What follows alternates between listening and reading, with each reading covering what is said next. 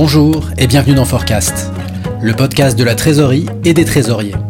Je suis Jean-François Galéa, cofondateur du cabinet de conseil en trésorerie et système d'information AXI. Avec Forecast, je vous propose de rencontrer des professionnels de la trésorerie inspirants qui vont vous apporter leurs témoignages sur les sujets qui impactent et impacteront nos métiers. Après avoir rencontré euh, différents acteurs du, marché, et notamment les principaux, euh, on a décidé de catégoriser en trois catégories les acteurs du, du, du, marché qui pouvaient nous accompagner sur ce type de projet au niveau de la trésorerie. Euh, on avait dans un premier temps les exchanges. Euh, dans cette catégorie, on retrouve les acteurs comme Coinbase, Binance, euh, qui euh, à la base sont des places de marché, mais qui fournissent aussi des, des solutions de, de, de, de, stockage de, de crypto-monnaies. Euh, alors, on, comme on dit hein, dans l'écosystème, not your key, not your crypto. Euh, donc voilà, on, dans, ce, dans, ce, cas de figure, on ne détient pas nos, nos clés privées. Euh, les fonds exactement, les fonds sont chez eux. Euh, donc ça, c'était c'est les exchanges.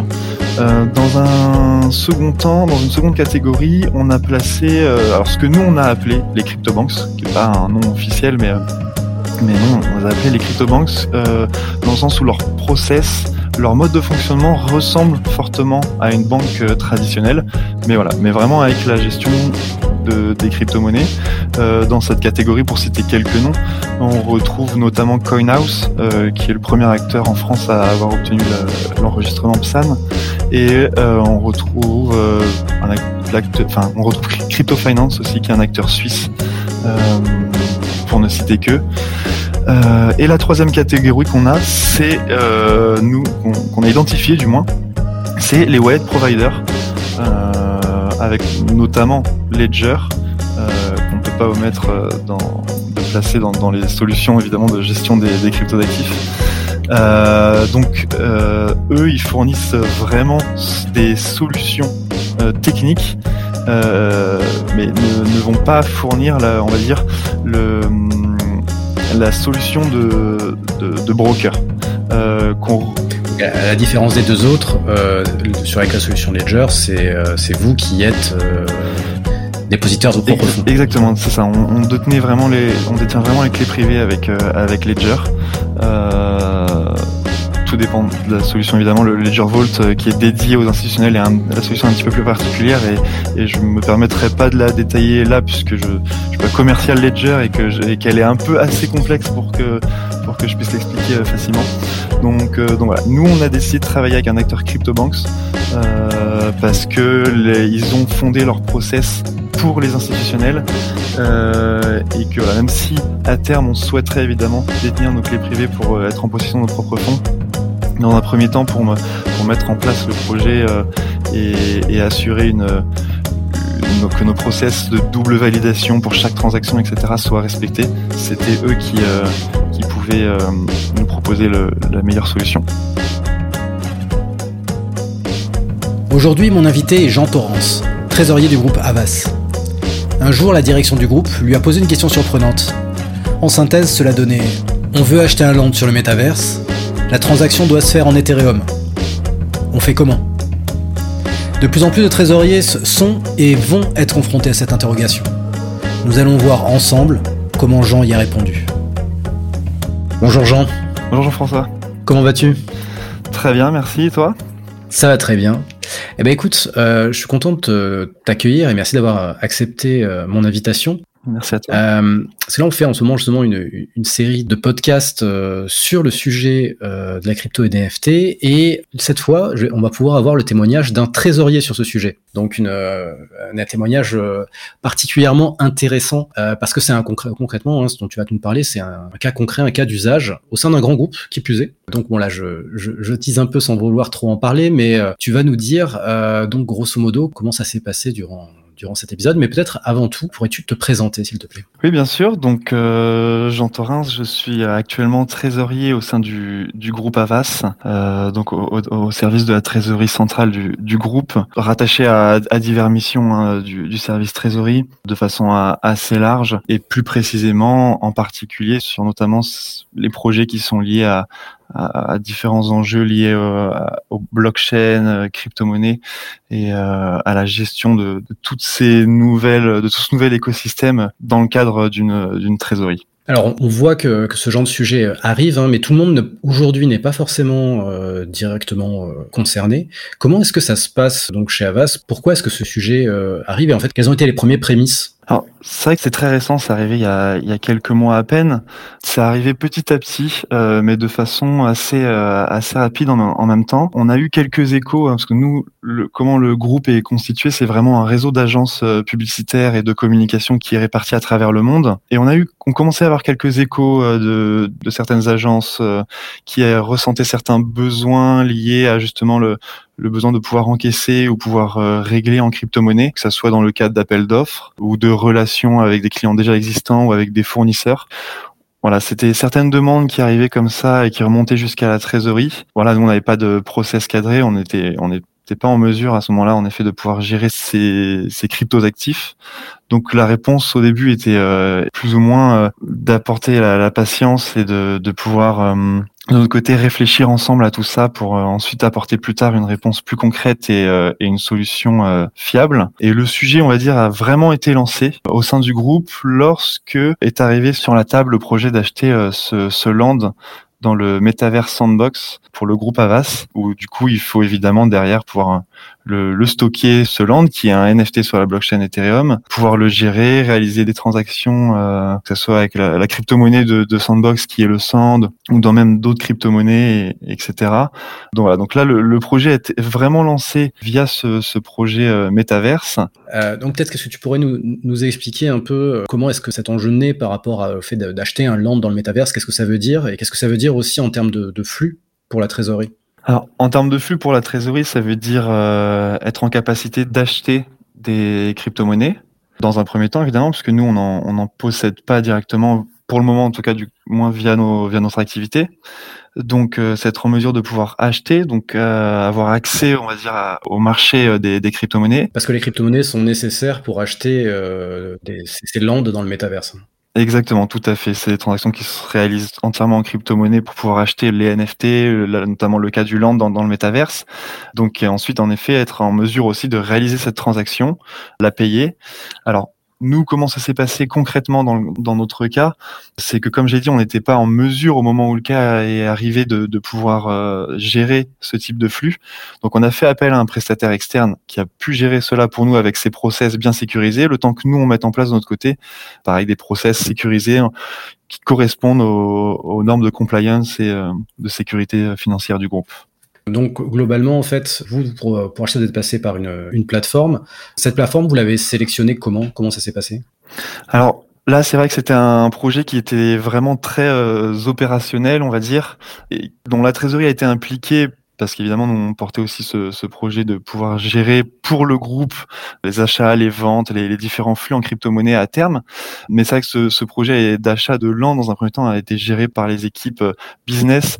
Donc, euh, c'est eux-mêmes qui ont choisi le, le, prestataire avec qui ils allaient travailler. Et ce s'est vraiment fait entre eux et le, le prestataire. La, la, trésorerie à ce niveau-là du, du projet n'avait pas encore euh, été impliquée on nous a impliqué par la suite au moment où, euh, on nous a demandé du coup d'ouvrir un, wallet pour réceptionner ce, NFT. D'accord, donc c'est vous, au niveau de la trésorerie, qui gérez le, le wallet, ou du moins qui avez un accès euh, au moins pour les reportings? Exactement, c'est-à-dire que le, le schéma qu'on a mis en place, c'est vraiment d'ouvrir un wallet euh, groupe. Chez le prestataire, pas un wallet en, en direct. Hein. Exactement, chez le prestataire, et après pouvoir gérer pour chaque agence, chaque filiale qui aurait un besoin, lui ouvrir un, un wallet dédié à son activité et, euh, et, pouvoir lui proposer ce wallet avec les normes de compliance, etc., qu'on a mis en place et qui respecte du coup tout le process euh, du groupe. Euh, mais c'est vraiment, l'idée est vraiment de gérer ça en centrale euh, au niveau de la trésorerie. Oui. D'accord. Et, et c'est euh, vous qui passez les ordres? Alors oui, exactement, puisque euh, exactement comme euh, ça serait le cas avec, euh, par exemple, la gestion FX des devises, par exemple, c'est exactement la même chose sur le au niveau des crypto-monnaies. Donc on a reporté vraiment ce, schéma de process qu'on a avec des doubles validations, puis du coup des, les personnes habilitées à réaliser ce type d'opération, qui sont du coup nous, en tout cas chez nous, les trésoriers du groupe qui sont en, voilà, en capacité de réaliser toutes ces transactions d'achat, vente, D'accord. Donc on sait hein, que les, cryptos, euh, si on les considère comme des, devises, ont des, volatilités très fortes par rapport aux, devises de référence fiat, euh, par exemple euro ou USD. Comment vous faites pour gérer ce sujet-là? C'est-à-dire que est-ce que vous avez une, stratégie de couverture? Comment vous fonctionnez? Alors c'est vrai que ça a été un, sujet très important euh, quand on a commencé à évoquer la, gestion et la possibilité potentiellement pour le, groupe d'accepter ce nouveau moyen de paiement. On va dire la politique de couverture la plus simple, c'est de ne pas faire de conservation en crypto-monnaie et de convertir euh, le plus rapidement possible en monnaie euh, fiat. Donc monnaie fiat qui sont les, devises comme l'euro, le, sterling, l'USD, telles qu'on les connaît.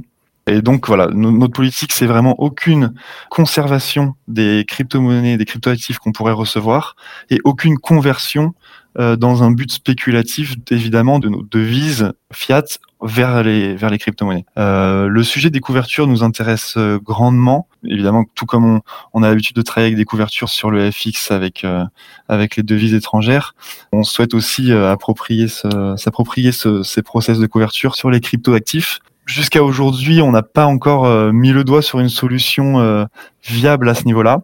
Donc on est en, on sonde le, évidemment toujours le, marché pour découvrir la peut-être le, produit magique euh, qui permettra de se couvrir sur des achats ou des ventes futures en, cryptoactifs. Mais pour le moment, en effet, on n'a pas de solution de couverture, on va dire, à ce niveau-là. Ouais, donc en fait, le fait de ne voilà, de pas conserver de stock, ça permet en effet de se couvrir d'une certaine manière, même si vous, vous restez exposé à la valeur du NFT, qui lui n'est pas forcément considéré comme une devise, mais euh, dont la valeur peut fluctuer également. Exactement. Exactement, c'est vrai que le, sujet des NFT est, assez particulier dans le sens où euh, il est encore des fois difficile de savoir pour certains NFT euh, si la valeur est plutôt adossée au, à une devise fiat comme le dollar ou est-ce que la valeur est adossée à l'Ether ou, ou à une autre crypto-monnaie dans quelqu'un, en effet, on, on, reste vraiment exposé à ce niveau-là et c'est euh, plus difficile encore de se couvrir euh, là-dessus. L'intérêt, c'est vrai, étant que du moins sur notamment ce projet euh, Land, on sait très bien que c'était une acquisition qui peut avoir un certain coût, mais on sait très bien qu'on allait s'exposer évidemment à, la valeur de ce NFT, de ce, terrain dans le métaverse, et que en effet ça c'est un risque qu'on était prêt à, prendre et à assumer. Oui.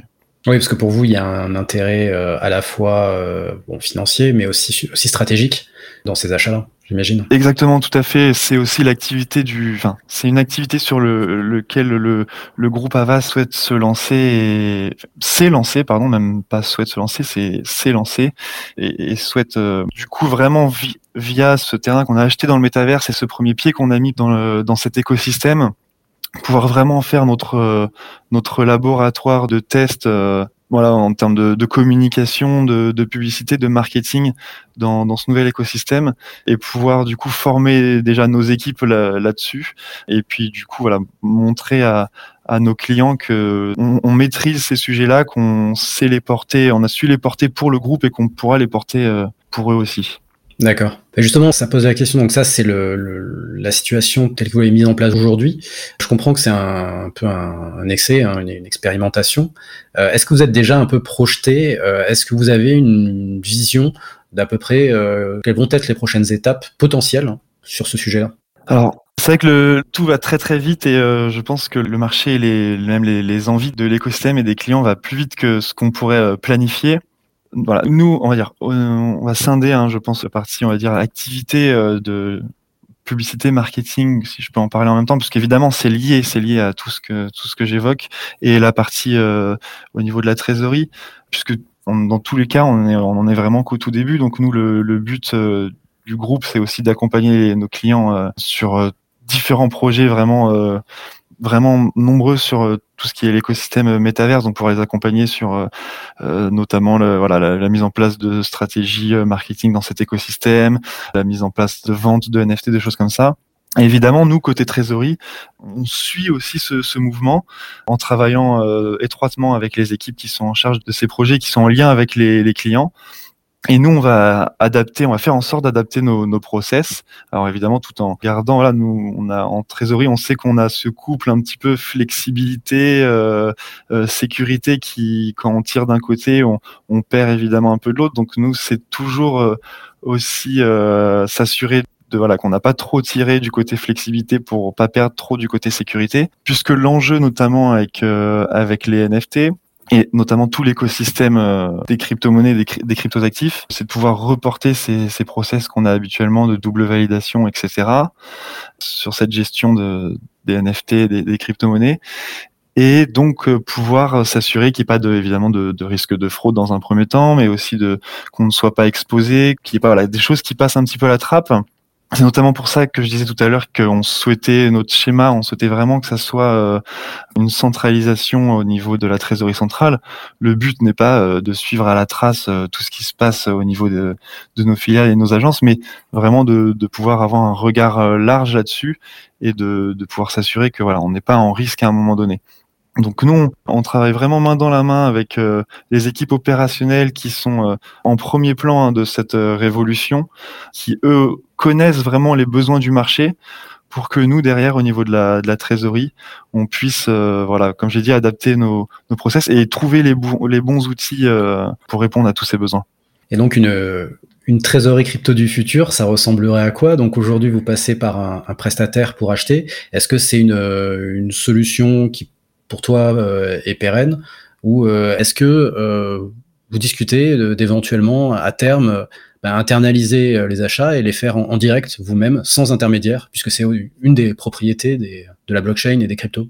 Exactement, c'est vrai que le, schéma qu'on a mis en place pour le lancement, c'est vraiment un schéma, alors je vais pas dire temporaire hein, du tout, parce que c'est une solution qu'on a étudiée de, durant de nombreux mois, on a rencontré de nombreux acteurs, donc on sait qu'on a sélectionné une solution qui est fiable et qui est durable, c'était aussi le but, hein, c'était de pouvoir euh, nouer un lien avec un partenaire euh, qui va nous suivre sur nos projets. Donc, évidemment, ça, c'est quelque chose qu'on a, on a mis en place. C'était pas l'idée de le mettre en place pour euh, dans un an changer l'intégralité de, de la structure. Donc on a essayé de mettre en place déjà quelque chose de durable et de fiable. Évidemment, comme j'ai dit, l'écosystème va tellement vite. Il y a des nouveautés, euh, j'allais dire tous les jours, mais c'est ça, il y a vraiment des nouveautés tous les jours, toutes les semaines, voire voilà, il y, a des nouvelles, euh, des nouvelles choses qui arrivent, qui sortent, des, des innovations. Et même au niveau des solutions de, de gestion de, de, tout ça, au niveau de la trésorerie, ça, ça évolue extrêmement vite. Donc, je peux pas voilà m'engager en disant que d'ici un an on n'aura pas changé de process. Je, c'est même sûr que voilà, nos, schémas auront changé. On aura sûrement fait rentrer d'autres partenaires pour faire évoluer, euh, puisque nos process évoluent en même temps. Donc, voilà, c'est quelque chose qui est pas figé. Le schéma qu'on a mis actuellement, on, va continuer à surveiller euh, et à rencontrer les, acteurs du marché, euh, puisque même ceux qu'on a rencontrés euh, à l'époque continuent d'évoluer eux très vite. Et c'est pas parce qu'au moment où on a choisi, une solution et que du coup on en a écarté d'autres, que celles qu'on a écartées dans six mois peut-être auront développé quelque chose de nouveau qui pourront nous apporter une nouveauté qui n'y avait pas au moment du choix premier. Donc c'est ça qui est très intéressant aussi c'est de, de, voir aussi euh, comment les acteurs euh, de ce marché-là évoluent. Et puis au-delà de ça, évidemment, là, euh, on va dire, le marché est encore extrêmement jeune. On est arrivé, je pense, tôt, et c'était aussi l'ambition du, du, groupe de se positionner très tôt sur cette sur cette place-là donc les acteurs avec qui on a dû travailler et, euh, et avec lesquels on doit travailler, c'est pas du tout un choix par défaut. Hein, c'est nous on est on est fiers de pouvoir travailler avec ce type d'acteurs. C'est des acteurs qui sont euh, propres à cet écosystème de des crypto-monnaies, des crypto-actifs, de la finance décentralisée. On va dire qu'on n'a pas encore dans ce, les acteurs traditionnels n'ont pas encore émergé dans cet écosystème. Donc voilà, peut-être que d'ici un ou deux ans aussi, euh, peut-être euh, plus tôt ou peut-être plus loin. Je je je sais pas à l'horizon euh, puisque quand on les a interrogés euh, eux-mêmes c'était encore un peu fou de leur côté. Mais voilà, peut-être que les acteurs traditionnels, les éditeurs de TMS, les banques avec lesquels on a l'habitude de, de travailler vont aussi arriver dans cet écosystème et seront sûrement en mesure d'apporter des solutions à, à, tout ça et peut-être de l'innovation aussi. Donc, euh, donc voilà, on, on, reste très attentif et, et, on espère évidemment pouvoir faire évoluer nos process. Et je me permets de, de poursuivre. Dans tous les cas, on sait aussi qu'on sera euh, obligé de les faire évoluer. Aujourd'hui, on va dire que la solution qu'on a choisie, qui est donc de se tourner vers un partenaire euh, de type euh, CryptoBank. On pourra peut-être revenir après, euh, si tu souhaites, sur comment nous on a catégorisé les, les différents euh, acteurs. L'acteur vers lequel on, on s'est tourné propose une solution qui a été faite pour les institutionnels et les grandes entreprises. Donc on sait que c'est une solution qui est très sécurisée. Par contre, comme j'ai dit, voilà, il y a toujours ce couple flexibilité sécurité qui fait que on a une solution qui est très sécurisée mais peu flexible. Donc nous, c'est une solution qui convient très bien à l'achat, à la vente, le, la réception et l'envoi de fonds en cryptoactifs, mais qui va être compliqué à utiliser dans le cadre de projets opérationnels pour le groupe Avas, pour euh, réaliser des événements sur euh, sur le métaverse, euh, pour pouvoir vendre des NFT, des choses comme ça, manipuler tout ça. C'est une solution qui n'est pas adaptée forcément à ce type d'activité, puisqu'elle a été développée pour la gestion de, trésorerie. Donc voilà, on, est, toujours hein, dans, ce projet-là d'aller chercher une solution qui va être adaptée à tous nos besoins. Donc on, voilà, les besoins vont des fois plus vite que les développements des solutions. Donc euh, on sait qu'on va devoir faire évoluer nos, process euh, et nos, structures. Vous, êtes un peu à l'avant-garde euh, des entreprises de votre taille euh, sur ce sujet-là euh, aussi, donc vous défrichez le chemin. Exactement. Bah, si, on, si, on, peut le, le défricher pour euh, ceux qui passeront après, c'est tant mieux. On va dire qu'on on sera ravi de partager notre expérience avec nos collègues de, des autres groupes qui, je l'espère, suivront et c'est certain. Mais, euh, mais en effet, c'est des fois pas facile, on va dire, de, de passer parmi les premiers et de devoir euh, bah, de devoir trouver le chemin, en effet, comme quand tu dis, on, on se retrouve à devoir le défricher. Il n'y a pas forcément de chemin devant, donc euh, on, crée un peu le chemin devant nous. Euh. Et justement, si tu devais euh, passer un, message, donner un conseil à un, trésorier qui, euh, comme beaucoup, hein, j'ai l'impression, se regarde ces sujets d'un peu loin, sans trop oser euh, mettre le pied, mais qui se disent qu'un jour ou l'autre, il faudra qu'ils, enfin, ils y seront confrontés. Quel conseil tu pourrais leur, leur donner? Le conseil que je pourrais donner à un trésorier en tout cas, c'est bah, déjà en effet d'aller discuter avec ceux qui sont déjà passés par là, puisque bah, évidemment c'est toujours bon d'échanger les conseils. Beaucoup de choses dans cet écosystème aussi se font bouche à oreille puisque il y a de nombreuses entreprises qui sont lancées dans cet écosystème, qui sont propres à cet écosystème, et du coup voilà, il y a, certaines fois une barrière un peu entre euh, la, finance traditionnelle et la finance décentralisée, et donc c'est justement en allant euh, discuter avec euh, avec ceux qui sont déjà passés par là ça permet de, c'est aussi comme ça que nous on a pu découvrir certaines solutions et certains acteurs du marché en allant vraiment échanger avec avec les, les pionniers de, de, cet écosystème. Et puis ensuite, évidemment, c'est, euh, bah on sait que les voilà, les trésoreries sont dépendent évidemment de tous les process groupes et sont pas forcément les, les services les plus flexibles, on va dire, des groupes. Mais évidemment, c'est de ne pas forcément vouloir aller plus vite que les besoins et toujours se rattacher à à, à notre métier, donc euh, au, au, process qu'on a mis en place et, euh, et à l'assurance de la sécurité financière du groupe avant tout. Et on sait que des fois, les équipes opérationnelles peuvent aller plus vite euh, que nous. Enfin, pas peuvent, elles vont évidemment plus vite que nous. Donc, euh, notre but, c'est évidemment, c'est de, les suivre. Mais voilà, c'est toujours ce, ne pas oublier que derrière, c'est, c'est, ce sont des crypto-monnaies. Ça peut paraître être un petit peu moins concret que, que le cash traditionnel qu'on gère, mais ça, reste, il y a quand même un enjeu de, sécurité derrière et, et de, de compliance qui reste euh, très important. D'accord, bah écoute, merci beaucoup Jean. Donc le message est passé, hein, si des trésoriers euh, ont des sujets, euh, ils peuvent te contacter. je, non, bah, bah, avec grand plaisir, en tout cas moi je, je, suis disponible en effet. Et avec grand plaisir pour échanger euh, sur tout type de, de sujets à, à ce niveau-là. Ouais. Ok, bah écoute, je te dis à bientôt et merci pour, pour ce témoignage. Merci à toi Jean-François, à bientôt. Ce podcast est maintenant terminé. Si vous avez apprécié cet échange, n'hésitez pas à liker et partager. À bientôt pour un nouvel épisode de Forecast, le podcast de la trésorerie et des trésoriers.